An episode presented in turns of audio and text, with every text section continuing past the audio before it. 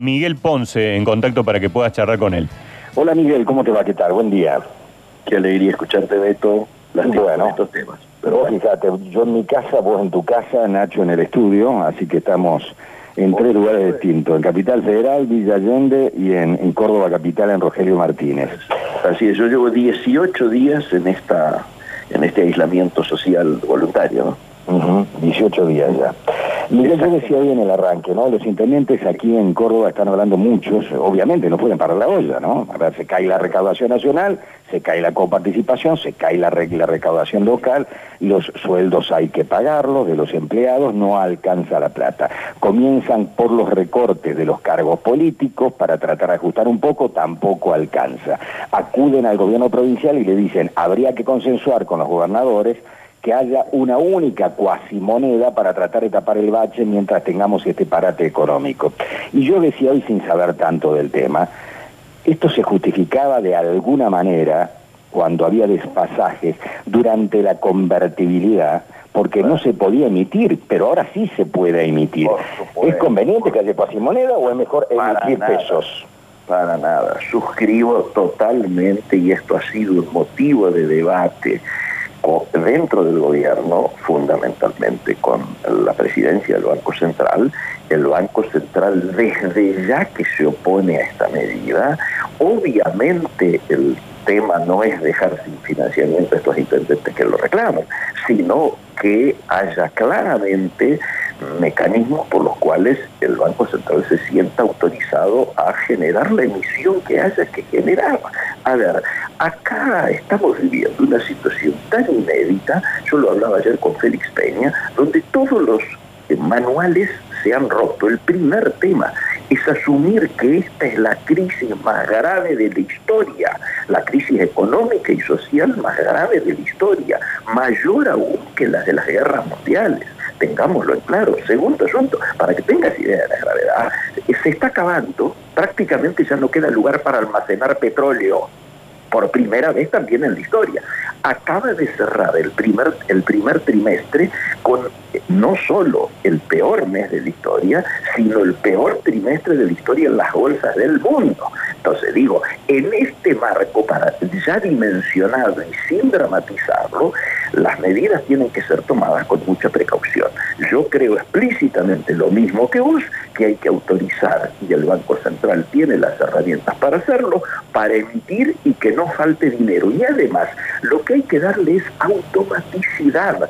Un banco local tiene que poder tener automaticidad para que la empresa se presente sin estar presentando carpetas, teniendo que ir, volver, etc. Automáticamente le permiten que pueda pagar a tasa cero, hasta ahora esa tasa 24 y no automáticamente, toda la plantilla laboral. A ver, hoy es, hoy la gente ya tendría que haber cobrado ayer o hoy. Hoy la gente tendría que poder cobrar automáticamente su salario porque el banco con el que trabaja su empresa automáticamente le dio un crédito, no le regaló el dinero, le da un crédito para el pago salarial. Tenemos que avanzar en emisión y tenemos que avanzar lógicamente en automaticidad. Si no vamos a estar acumulando gente en los bancos, vamos a estar generando que lo que se busca del aislamiento se vea eh, alterado por esta situación a que estamos haciendo referencia. El tema, eh, me parece, Miguel, es el el tema de la gente que está fuera del sistema, ¿no? Que es nada más y nada menos que el 50% de los habitantes de la República Argentina, ¿no? O sea, cuando hay registro de la FIP sobre, y, sé cuánto una pyme, cuánto paga en blanco, cuánto puedo de alguna manera, si tomo una determinación clara y concreta, ayudarlo de la manera que vos estás planteando. Ahora, ¿qué hacemos con el resto? Yo hoy arranqué el programa diciendo, esto me recuerda a la manada de lobos que sale a cazar. Sale a cazar y son días eh, de asiagos tremendos, eh, con mucha nieve, mucho frío, no hay presas, y empiezan a mirarse entre los lobos, decir, eh, nos vamos a comer entre nosotros, ¿quién es el primero que ataca, no? Esto está ocurriendo ya, porque se ha cortado la cadena de pagos y hay gente que está tratando de salvarse. Yo, yo comentaba, ayer fui a la fiembrería, me quisieron cobrar el queso 200 pesos más caro de lo que lo pagaba antes de la pandemia, le dije, explícame por qué ¿Cuál es el motivo por el cual el queso vale más?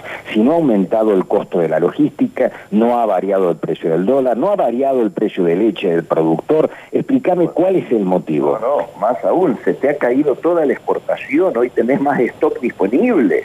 Entonces, ese producto que nosotros exportábamos es el que menos deberían haber aumentado. Creo claramente que acá está fallando explícitamente el sistema de control de precios.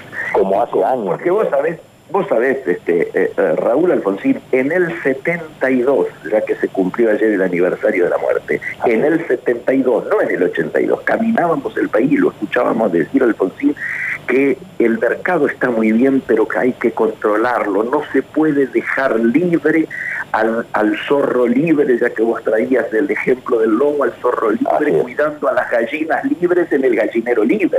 Eh, está empezando a ver algunos gallineros cuidados por zorros libres. Digo, terminemos con esta situación. Yo no estoy pidiendo volver a situaciones que nadie quiere retrotraer, pero si la irresponsabilidad comienza a ser, o, el, oportunismo, comienza a ser lo que campee como te ocurrió a vos ayer, y el gobierno tiene las leyes, tiene la ley de abastecimiento, tiene la ley de control de la competencia, tiene la Secretaría de, la Competencia, ¿no es cierto?, de control de la tiene las organizaciones sociales de los consumidores, tiene la ley de consumidor, se pidieron la ley de góndola, ahora está la ley de góndola, es decir, todas herramientas que sí se aplican debieran tratar de impedir esto. Yo entiendo, no puede salir un ejército a controlar todas las bocas de expendio, pero si vos rápidamente operás sobre los formadores de precio primero y efectúas con los municipios un control con los principales este, negocios, bueno, la cosa debiera andar. Se están aprovechando, ¿sabes de qué? De que como vos no podés trasladarte mucho, no podés hacer comparaciones. Estás atado a tu negocio de proximidad. Y, ese negocio de proximidad, en lugar de cuidar a su clientela más fiel, que es la que tiene cerca, se está aprovechando de eso. Mm. Miguel, entre ayer y antes de ayer, después del discurso del presidente, lunes y martes, recibí decenas de mensajes, de WhatsApps y de, y de mails de empresarios, pequeños y medianos empresarios cordobeses que estaban muy enojados con el presidente porque dijo eh, que, los empresarios eran mezquinos y toda la historia. Y claro, esto todo el mundo se sintió cuando dicen los empresarios, yo soy un pequeño empresario, tengo 30 empleados en mi empresa y en realidad facturé cero, y no puedo pagar los sueldos. Si yo tomo un crédito al 24%, lo puedo hacer. Pago un mes de sueldo. Sigue la pandemia y sigue. ¿Cómo sigue esta historia, digamos? Este es el planteo. No es lo mismo Paolo Roca que esta gente que se ha comunicado conmigo, que es la que realmente en conjunto dan trabajo en la República Argentina y que viven más o menos al día. Así es, totalmente de acuerdo contigo. Yo desde el primer momento, y se está avanzando en eso, vengo eh, pidiendo que además de la cuarentena horizontal, con la que todos coincidimos en la emergencia y que respetamos, somos ejemplo vos, yo, lo que hablábamos al comienzo, tiene que empezarse a pensar en irla reemplazando gradualmente y cuando las autoridades sanitarias lo definan por cuarentenas verticales, es decir, tiene que haber sectores fundamentalmente de las pymes, de las economías regionales, ¿no es cierto?, de inclusive las empresas exportadoras que tienen que estar aceitadas para el momento en que se empiece a salir de esto, porque necesitamos defender la empresa y los trabajadores de esas empresas. Y que así como hay un protocolo sanitario, tiene que haber un protocolo productivo y laboral que garantice precisamente esta situación. Yo sé de las dificultades, se va avanzando. Ayer se planteó ya la prórroga de las tarjetas de crédito, están saliendo medidas para las pymes, 30 mil millones acaban de dar, de resolver en la, noche de ayer para otorgar créditos, obviamente velando en las condiciones que hablábamos recién, para las pequeñas y medianas empresas. Es obvio de que todos tus amigos, mis clientes, me llaman y me cuentan, ni siquiera me, preguntan o yo voy a intentar pagar sueldos ahora. Olvídense que le pueda pagar a mis proveedores si he vendido cero como vos. Y tenés que decir. Y, mucho menos voy a cumplir con mis obligaciones eh, al fisco. Por eso es que acá el gran problema también lo van a tener las intendencias, los gobiernos provinciales y toda la administración, porque objetivamente la recaudación ha caído a pique ha caído a pique. Yo no recuerdo una caída de recaudación como la que se va a registrar y vamos a conocer cuando se den cuando aparezcan los números de este mes. Eh, entonces, es fundamental esto que vos estás trayendo y que el Banco Central rápidamente articule una emisión que haga que, lógicamente, ni los municipios tengan los ahogos que van a tener, ni las pymes particularmente, las productivas, ¿no es cierto?, y las de consumo y los, los pequeños y medianos negocios sean los que paguen el pato de la boda. Yo diría inclusive, ya que muchos están hablando del costo de la política, al margen del costo de la política, que lógicamente es bueno en términos de señales, yo te digo, si acá hubiera un impuesto único de emergencia para las 14, 15 grandes fortunas del país, por única vez de un 3%, se recaudaría 300 veces más que con el ahorro de la política.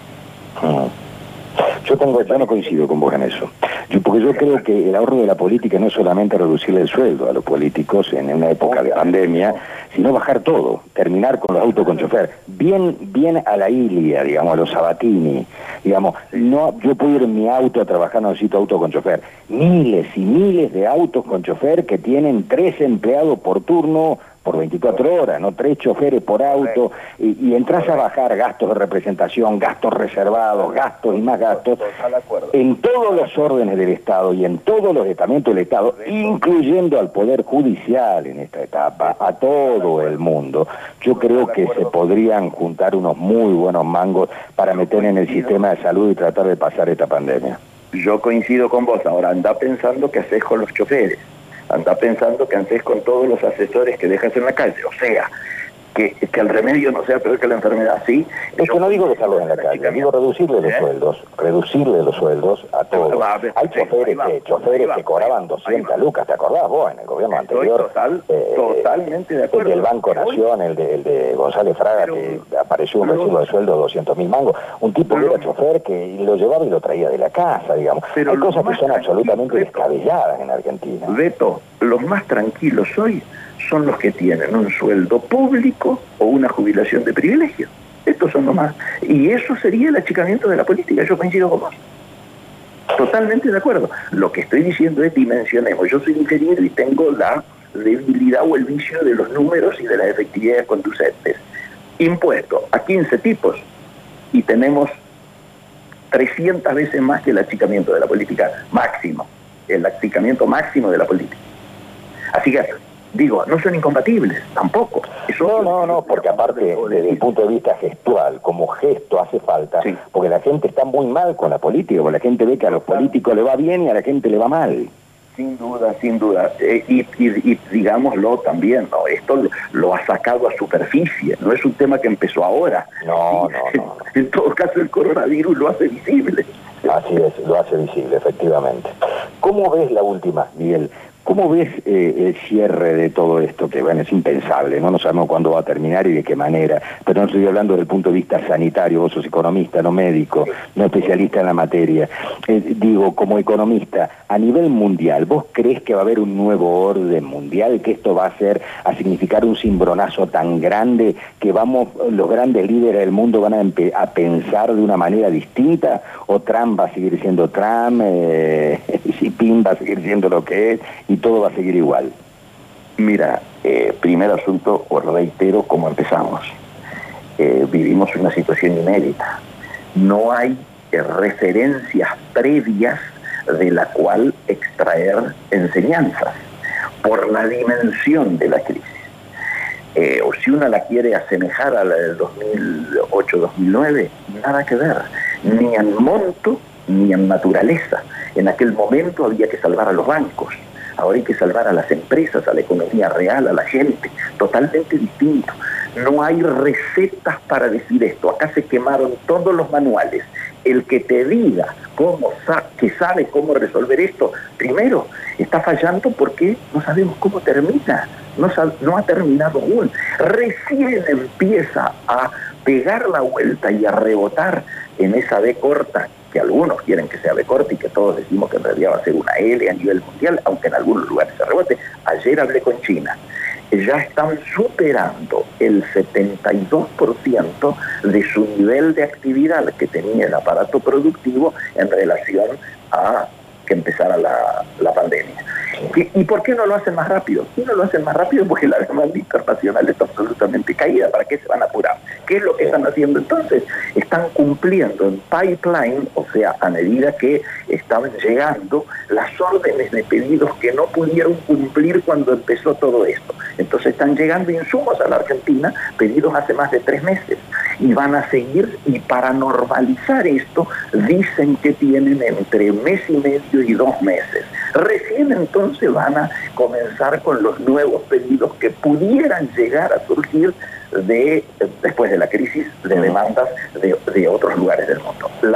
yo creo que la profundidad va a ser tan grande que va a obligar a sentarse eh, por lo menos articular determinadas preguntas, porque en la crisis cada uno buscó salvarse como pudo. ¿eh? Era, fue el sálvese quien pueda, inclusive de espacios geopolíticos como la Unión Europea, que suponíamos que era el modelo, ¿no es cierto?, de integración, cada uno ha tomado por la suya, ha tomado resoluciones a su manera, ni se ha fijado en qué resoluciones ha tomado el de al lado, se han llegado hasta exponer políticas antagónicos. En lo único en que han coincidido es en que hay que inyectar, esto que hablábamos al comienzo, que hay que inyectar dinero en, en, la población, porque si no, objetivamente el remedio va a ser peor que la enfermedad. Estamos en eso, ojalá se aprenda, se aprenda, digo, con, con, muy dolorosamente en función de la experiencia que se vive, es que podamos tener la sabiduría, ¿no es cierto?, para encontrar los mejores caminos que reduzcan daños que son absolutamente inevitables, pero que podemos minimizar en, el marco de la voluntad, ¿no es cierto?, por superar un momento tan triste para la humanidad. Claramente, entre la economía y la vida, la vida, y entre emitir dinero para ayudar a los empresarios que puedan pagar los sueldos y que cierre esa pequeña y mediana empresa que tiene un efecto dominó en cadena, lo primero, claramente. Emitir, emitir sin duda. Gracias Miguel, como siempre. Un gran abrazo de todos y siempre a disposición. Chao. Igualmente.